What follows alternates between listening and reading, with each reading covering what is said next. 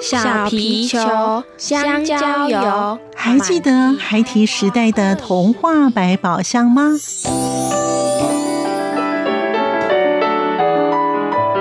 我是桂文雅，世界是一本美丽的书。我是曹俊彦，从小就喜欢画画。我的人生，我是王淑芬。当全世界都在下雨，泥泞不堪，全世界。我是王家珍，持续不断，好好的写。我是林世仁，创作儿童文学，让我找到自己生命中的阳光，可以探寻到生命中充满不可思议的兴奋。在就跟着徐凡，我们一起施展魔法，回到时光隧道里，一起去挖掘笔尖上孩提的奇幻之旅吧。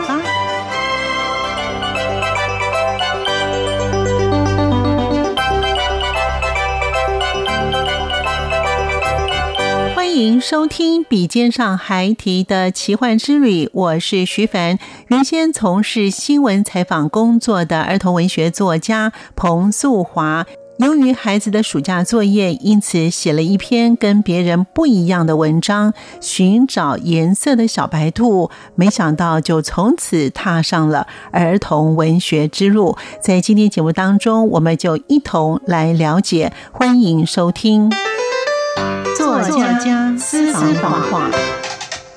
嗨，我是彭素华，大家都叫我大美女，你也可以叫我大美女老师哦。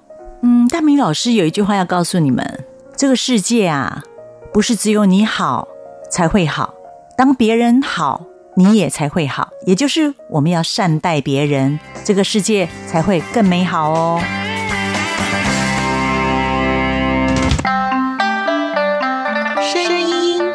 单元，原来自我肯定不在于外表上面。欢迎朋友们收听今天的节目。在今天节目当中呢，我们邀访到的儿童文学作家彭素华呢，来跟我们大朋友小朋友一起来分享他的写作之路。我们赶快来请彭老师呢，跟我们听众朋友先打声招呼喽。老师好。大家好，我是彭素华 哦，大家都叫我大美女，所以你们也可以称呼我大美女老师。果真是大美女哦，因为瘦瘦高高的哈。好，因为老师呢原先是从事新闻工作的哦，而且你从事新闻工作已经多年了。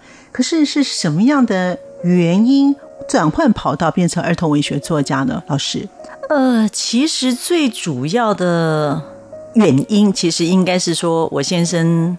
工作的关系，所以我们就从台北搬到了桃园。作为一个女人嘛，通常就是只能够辞职了，然后嫁鸡随鸡。然后到了桃园以后，那也是因为我生了太喜欢小孩子了，然后生了很多个小孩子，生了四个小孩子。我喜欢小孩子，再加上我自己本身，我也觉得我是一个，我就是一个小孩子的灵魂关在成人的躯体里面，所以我我我我自己也是小孩子。那另外一方面，我也喜欢故事，所以好像顺理成章就把儿童跟故事两个结合在一起，开始拿笔来写这个儿童文学。那是因为我的二女儿，那个时候他们呃暑假作业，老师规定他们一个题目，就是说一个作业，就是说你回家跟家里的人录一个故事，然后到了开学的时候呢，你就把它放给同学听。那个时候我就在想说，大家的故事大概都差不多。那放到学校去，到学校放给同学听的时候，大家太雷同的话，可能大家都听了想打瞌睡了。于是我就想，我来自己写一个故事好了。没想到我写了以后，小孩子很喜欢呐，然后我们就很高高兴兴的录了这个故事，然后同学也很喜欢啊。那个时候我就发现说，啊，原来我也可以耶，所以我就开始动笔写儿童文学的故事了。老师，你还记得你帮你女儿写那则故事，你自己呢是有取名称吗？有，叫《寻找颜色的小白兔》。故事内容就是说，就是很多兔子里面，那小白兔它会觉得说，别人的身体的都有什么花兔啦、米色的啦，或者黑色的啦，它觉得它的白色太平凡了。他想要跟别人不一样，所以他就寻找了各种方法，能够把自己的白色染成其他的颜色。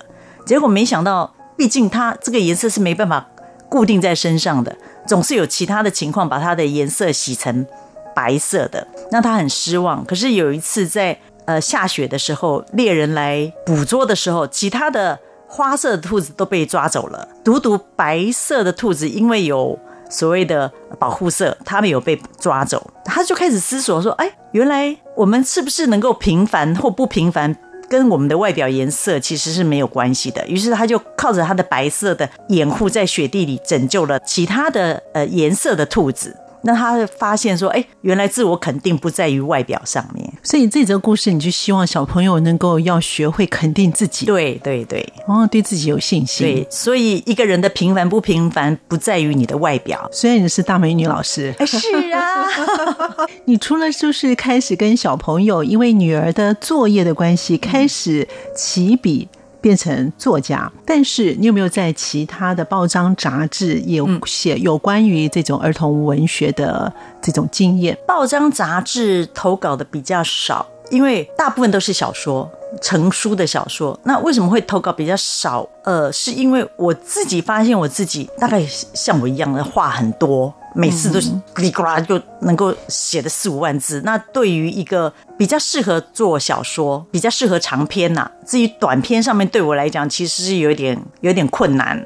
所以也就没有办法投稿。不过曾经有一篇是大概长达两万字，嗯，就是后来有成书。他原先的两万字是呃写遇见莫纳鲁道，就是一个小孩，一个原住民，一个小男孩，然后有没有特别的原因，然后遇见的莫纳鲁道。那这个是大概两万字左左右，后来是在国语日报长篇刊登这样。那我后来觉得说，其实它可以更发展，让它更丰富一点。于是我就把它写，就是再重新改写，后来出版这本书很好看，因为我看过啊，真的，啊，谢谢。好，那其实我发觉老师的作品呢，蛮多都是有关于原住民的，嗯、像譬如说红眼巨人的故事的题材。但是老师为什么会想以台湾族的原住民的故事作为这个故事的题材呢？台湾呃，这个这个红眼巨人这个故事哦，其实最完整的第一本小说。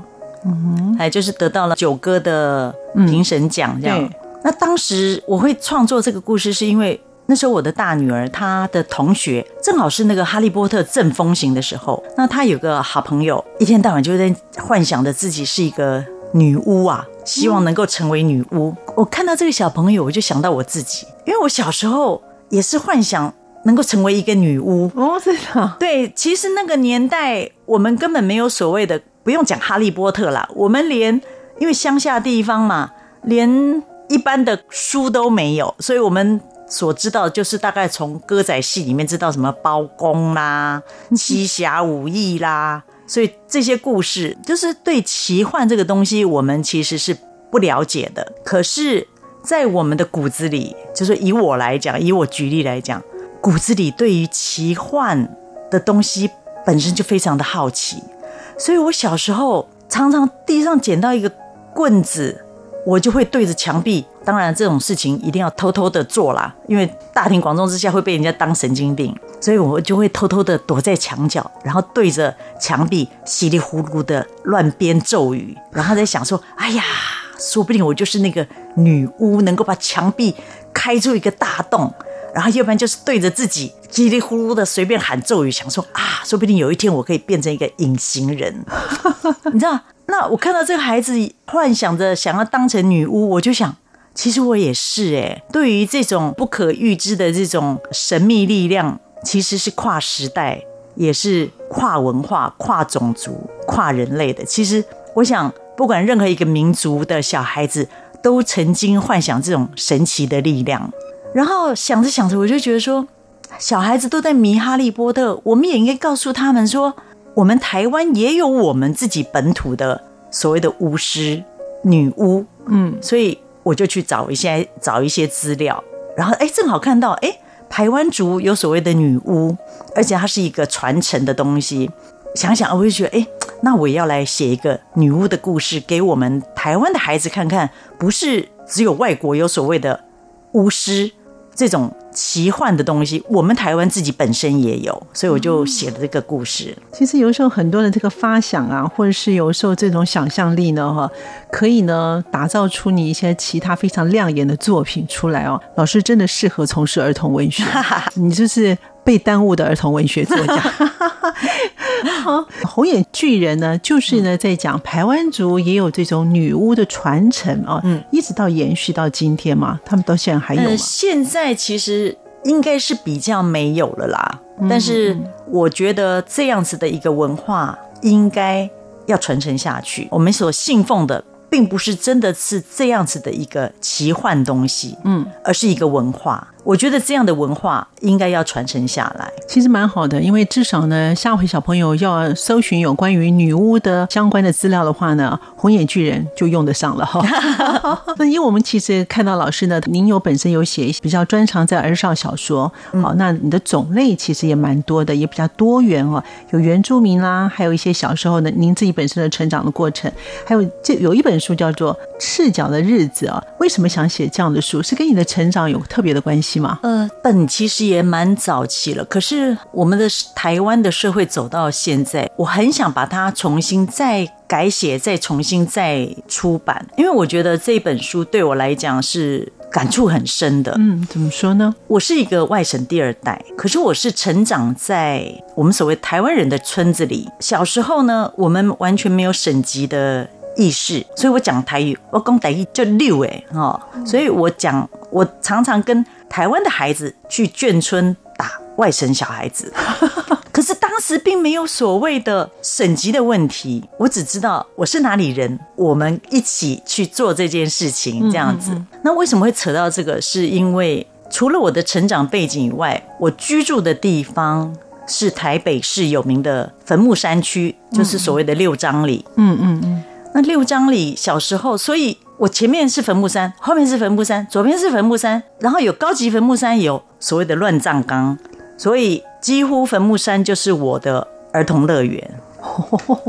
对，所以我当然我胆子也很大，不怕鬼这样，在这里成长，所以我越来越越有感触，就觉得说，其实它不仅是我成长的地方，我越来越有感触，它其实也是一个台湾社会的一个缩影，历史。可以让它过去，但是我们不必去忘记，但是可以不用那么去纠结在那边。尤其这几年，我感受更深，觉得说台湾社会可以多一些宽容。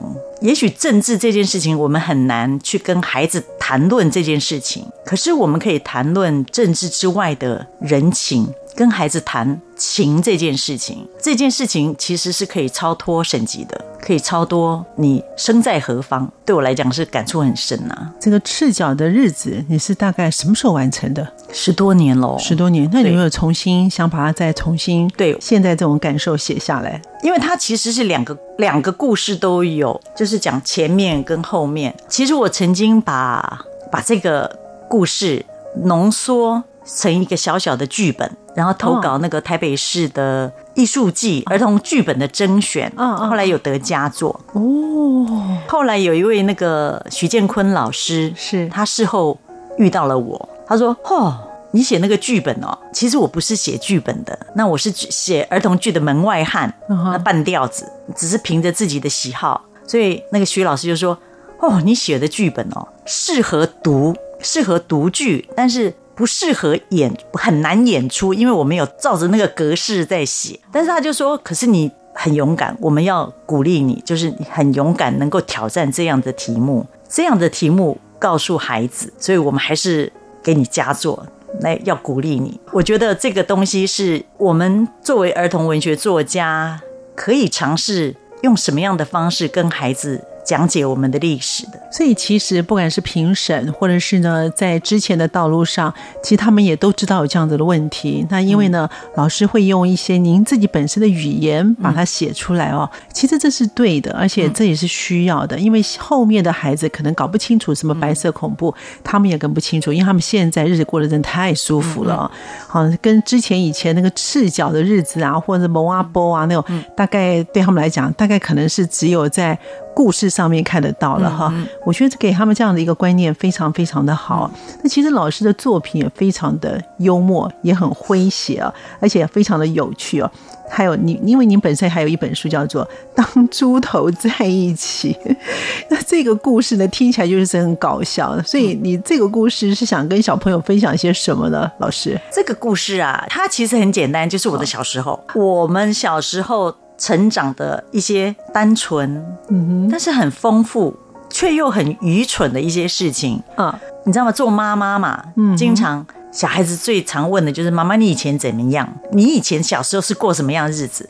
所以我经常就是跟我的孩子讲说，啊，我小时候发生什么什么什么事情。然后因为这样，我就觉得说我有四个小孩子要轮流讲，太麻烦了。老大到了这个年纪，我讲给他听；老二到了这个年纪，我要讲给他听。我干脆写下来算了。于是我就把这些我平常跟他们分享我的童年的事情就写下来。这本书小孩子好喜欢哦。嗯嗯嗯，书名就很酷啦。对啊，因为他们就想说，他就想说啊、哦，你们小时候好棒哦。因为我里面还有讲一个我们小时候炸牛屎，就是小时候过年的时候把那个鞭炮哦放在那个那个牛屎。然后我们就会把冲天炮什么就放在里面。哦、你们真的很调皮哎！对呀、啊。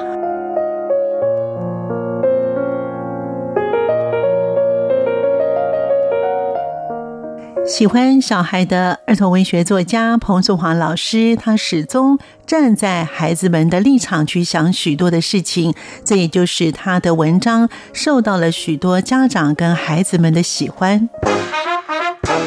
不断的勉励我自己的就是。做个好人。除了刚才老师讲说当猪头在一起的这本书哈，就炸牛粪。嗯、那你的童年还有什么非常好笑？现在小朋友是可能没有办法玩到的，太多嘞。嗯，比方说，我就常常跟我小朋友讲，因为以前尤其我们那种乡下哦，嗯，呃，要到街上去看个病，其实要看个病其实是有点困难哦，有点远吗？哎，对，然后尤其父母。能够不看的就不看，真的要看的吗？他如果有偏方可以尝试，他就用偏方尝试。嗯，我最记得我哥哥那个鼻子啊，我们台语叫钉啊，生钉啊，哦，就在鼻头长一个像青春痘一样钉子，长得很大很大。以前也没什么药膏啊，嗯嗯嗯，所以我妈妈就会去抓那个喇牙，喇牙就是那种大蜘蛛，蜘蛛对，脚伸开来很大很大的，我们台语叫喇牙。好，就是所谓的大蜘蛛啊！现在要看，大概也不容易看到了。就八只脚，对对对对对对对。然后抓来以后，把它剁碎，剁碎以后，然后就把它敷在鼻子上。哇，好像女巫哦！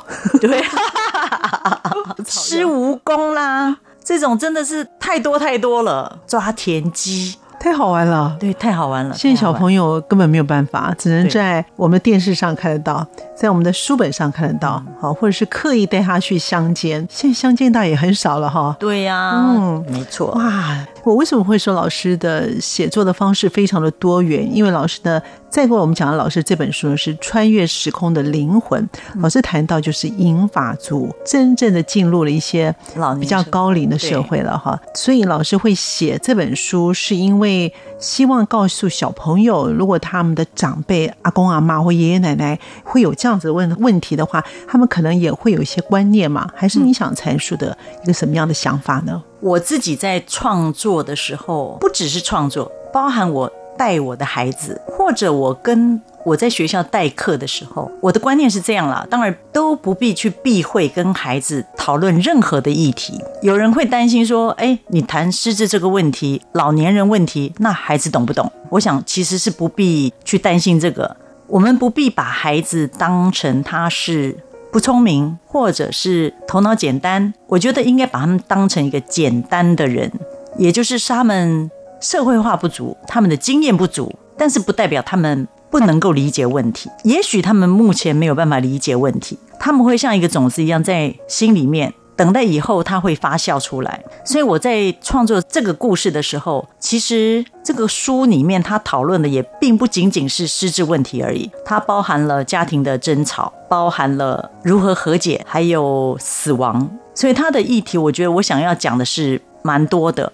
我们会比较担心孩子能不能理解。其实，如果假设今天有一百个小朋友看了这本书，有一个能够从中间得到理解，我觉得它就有价值。我不敢讲说所有的小朋友看了这个失智的问题以后，他是不是真的能够很坦然的面对他家里的老人、爷爷奶奶，他是不是真的能够理解？我不清楚。可是我觉得，至少我知道有些东西他是感动的，而那个感动是真实存在的。比方说，呃，去年吧，有一个小朋友小学六年级，他写了一封信给我，信里面他就说，老师叫他们要写一封信给作家。虽然他看了很多的书，但是他选择了我这本书，给他的很多的感动，因为他的家里也很多的争吵，那也有类似的问题。当他看了我的书以后，他发现说：“哦，原来这个问题并不是只有他家存在着，很多人都有存在这样的问题，所以他比较能够坦然面对，他不会觉得我们家为什么是这样。他看了我的书，他非常感动，那他也很喜欢，所以他觉得给他很多的力量。”我看了他的信，我也很感动，所以我就跟他们老师就串通好。他们老师其实，其实我当时是有眼不识泰山，后来我才知道，我去见面才知道说，其实他也是一个作家，他是一个推广阅读，甚至得到教育部阅读的史史怀哲奖的一个有名的老师，叫许慧珍。那我就跟他们老师串通好，就是我去他们班举办了一个小小的一个班上的一个小讲座。给他一些鼓励，给他一些支持，因为我觉得不敢讲说我是偶像啦，但至少我觉得在这段时间，如果有一个成人能够给他一些支撑的力量，对他来讲，也许多年以后他都会怀念起这件事情，觉得嗯。曾经有一一个阿姨或一个老师或一个作家，他来给我力量，我觉得这对他来讲其实是很重要的，所以我就去给他带了一些小礼物给他，然后给班上，然后给他一些鼓励，这样子。那当时有没有很讶异？有啊，他吓死了。但是我也觉得，哎，好棒哦，自己做的这件事情好棒哦。我觉得不用去担心孩子他懂不懂。那另外还有一次，这本书出来以后，有一个我在学校代课嘛，那有一个小学四年级的。女孩子，她听到我在某一班级代课，她就跑来我们班，然后从她的笔记本随便撕下来一一张纸，然后给我说：“嗯、老师，你可不可以帮我在上面签名？”我就说：“、啊，你是不是看了我那本书啊？”嗯：“对。”然后就是：“明天还在这里。”还在这个班级，所以你明天拿书来，我在书上签名。否则你拿一张纸，可能带回去你就会搞丢了。他就说好，那我明天带来。结果上课就打钟了，那我就叫他赶快回去上课。结果他还在那边扭扭捏捏的不肯走。我说你干嘛啊？上课了还不走？结果他眼眶就红了。嗯，我说。啊，你怎么了？他说，他就很想哭。他说，我我好喜欢你那本书哦。我我这个人有点好哭，所以我看他哭，我也很想哭。我就说，那老师抱抱你好不好？我们两个就抱一抱，然后抱一抱以后，我就说，好，哭了更伤心了。我我就说，你赶快回去上课。他就呃很满意的就回去上课了。嗯，所以我觉得说有很多的议题，也许孩子他才四年级十岁，他没有办法用。精准的语言去表达他对这本书的感受是什么？可是你可以感受得出来，他的那个感动是真实存在的。那这个存在对他来讲就是一种教育功能，因为他感动了，那是一种教育功能。未来他碰到了这样的事情，也许他们家现在没有失智的人，没有面对死亡，也许他是一个幸福快乐的孩子。可是也许碰到了这样的情况，等到他长大了，好，他碰到了一个失智的人。也许他就会记起某一本书，曾经教育过他，说：“哎，失智人是这样子的。”那当他有了解了以后，他就会学会去包容，包容以后，他就可以谅解，甚至他会比较能够去面对这件事情。所以老师会从关怀的角度，从生命教育的角度去。能够给一些孩子一些的正确的一些的观念哦。从我们刚开始一直到现在，老师写的这些书啊，其实都会有一些灵感。那老师平常怎么去找寻你写故事题材的灵感呢？这个很难回答耶。你们平常观察某些事情，你觉得哎，这件事情我可以写成故事，去把它先注记下来呢？还是用其他的方式？嗯，其实应该这样讲啦。我写故事通常都是因为我所身边接触的。一些小孩子，因为我很喜欢小孩子，我看到孩子他们有一些什么样的需求，所以我就想要告诉他们什么事情。所以我的每一本书，每一个创作，都是为了某一个或某一些小孩子，我想告诉他们什么事情而所创作出来的。比方说，呃，刚刚的女巫啊，红眼巨人，我是为了我的孩子的同学写的；还有遇见莫纳努道，这个也是为了我的。女儿的同学写的，他是一个原住民，嗯，他很自卑，甚至不愿意让人家他知道他是一个原住民，所以我很想要肯定他原住民身体里面有一些令可以足以让他值得骄傲的事情，他应该要肯定自我，要肯定自我的文化，肯定自我的学艺，嗯，所以我为他创作了《遇见莫那鲁道》。那比方说。穿越时空的灵魂也是因为我为我的孩子创作的。我的公公失智了，所以我也希望我的孩子能够理解什么是失智，什么是死亡，什么是争执。所以我的每一个故事都是因为我看了我的孩子，我身边的孩子，他们需要什么样的故事，所以我才才创作故事给他们。你在生活周遭当中找出题材。对，应该这样讲。对对对对对。嗯，其实呢，老师的书呢也被上海的大学呢被列为其实是推荐的好书之列啊，其实不容易啊。所以老师目前在手边有没有规划下一本的著作呢？呃，我要臭屁一下，这个不是只有上海大学推荐而已啦，它还是就是在大陆的两个不同的单位推荐的全国的一百大。哦所以它也是他们全大陆的一个一百大的一个推荐书啦。小说来讲，就是青少年的小说，大概有三十多本这样子。不好意思，本人的也是其中之一。那跟知名的世界级的作家并列在一起，因为它还包含国外的。哦，oh, 那并列在一起，真是有一点害羞啦。老师哪一本是被他们推荐的一百大？哎，就是这本《穿越时穿越时空的灵魂》。那这一本除了有简体版，它还有韩文版。哦，还有韩文版。对对对。其实现在的这种生命教育的书籍哦。嗯我们的当然老师的内容写得很好，那所以很多人会希望用不同国家的语言去告诉他们的孩子。其实写书啊，这个内容呢，就是反映作家本身所关心或者是有兴趣的。老师是不是会想一些不一样的题材，想写一些不一样的方式呢？我做我擅长的，那我觉得我自己擅长的比较偏向青少年的。那我曾经写过童话啊，嗯嗯，那我觉得我自己写童话写得不好啊。已经有好的专家写童话了，那就应该把这个东西留给专家去写，做我擅长的事就好。有一句话嘛，就是人生只要认认真真的做一件事情就好了。所以我觉得，我就好好的写这个，就好好写青少年的。给我回馈最多的其实是成人，很多的家长。在看了这本书以后，反而回馈给我最多。看样子呢，老师说是老少通吃哎。那老师有没有自己个人有没有什么座右铭呢？我觉得每一句好话能够让我变成更好的人，都是我的座右铭。那你有没有觉得哪一些话对你来说呢，会鼓励你？譬如说，当你心情不佳的时候，你会用什么样的语言来鼓励你自己？因为每个人都有一些高潮或低潮的时候。我天生比较乐观，如果我遇到人生有挫折的时候，我就会立刻去解决它，因为我不喜欢让它摆着，让它发酵，或者是压抑我自己。但是我倒是有一个东西是要我不断的勉励我自己的，就是做个好人。因为我从事儿童文学，我不断的在我的笔下，希望我们的孩子变成更好的人，我不能。我不能只叫他们做，自己做不来啊！所以以身作则。对，嗯，我觉得这样子我会心虚啊，所以我一定要让自己做一个更好的人。我不能说我完美，但是我一定要不断的修正自己，让自己作为一个更好的人。我想许多人或许呢对儿童文学也有兴趣，是不是可以给这些的朋友有一些的建议呢？有一句啦，你如果想要升官发财，请走别路。但是你如果是真正的爱他，那你就会得到。很大的满足，你要不怕挫败。好，我们今天非常开心，邀访到是儿童文学作家，一个行动派，做个好人，而且非常乐观的彭素华老师。我们下次见，拜拜，拜拜。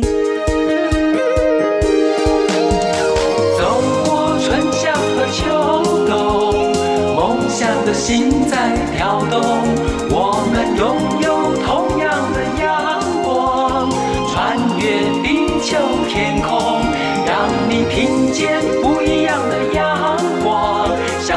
界的爱转动。在今天笔尖上还提的奇幻之旅，我们一起认识了儿童文学作家彭素华老师。她真的是一个纯真而且热情的大美女的儿童文学作家，始终都站在孩子们的立场着想。感谢您的收听，我们下次见。